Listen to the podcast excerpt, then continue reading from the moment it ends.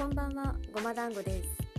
本日は2020年2月の8日土曜日、ごま団子のスマイル日和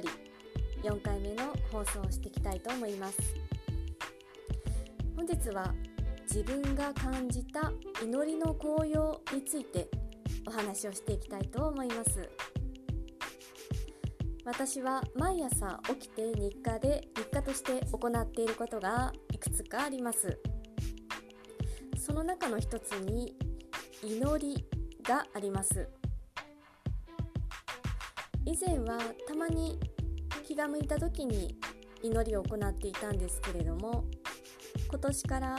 毎朝行うと決めまして実践をしています。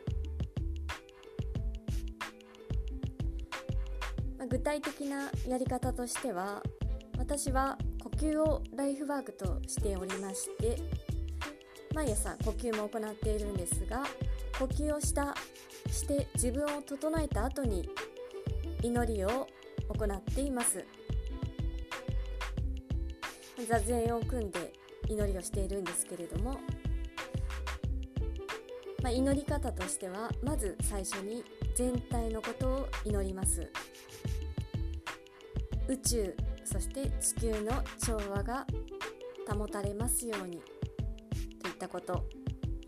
そして生きとし生けるものが平安でありますように。といったようなことですね。でその次に私の家族や大切な人たち。過去に縁があった方を方への祈りを行います。具体的には1人ずつ思い浮かべまして、その方を自分の目の前に置いてエネルギーを送るような感じで行っております。そして自分のこともその後に祈っています。私は魂が心から喜ぶ道に進みたいなと思っておりますので魂が心から喜ぶ道に導いてくださいというようなお願いをしています。そして最後に今日もよろしくお願いしますといったご挨拶と感謝の言葉で締めくくっています。祈りをしているととても不思議なんですけれども涙が溢れてくる時があります。この涙っていうのは嬉しいとか悲しいとか悔しいとかそういった感情の涙ではなくてもっと心の奥深いところから溢れ出てくる涙な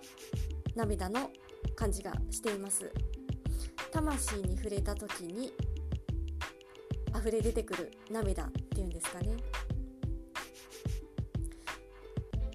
祈りをして、えー、気づいたことがあります。祈りをすると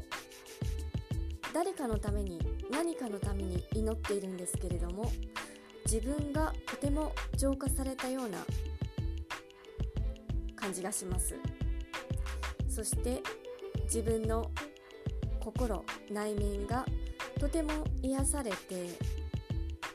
すごく平安になる感じがしています。これは祈りをしている時だけでなくて祈りが終わりまして普段の日常の生活に戻った時にもその余韻といいますかすごく心が落ち着いた平安な状態になってるんですね。なので日常を豊かに過ごすために。心穏やかに過ごすためには祈りはとても有効であると感じました。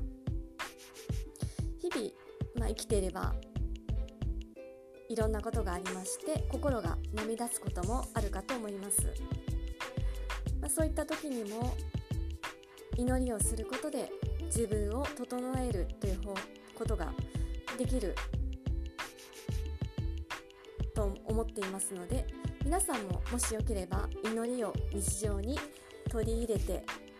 みてはいかがでしょうか。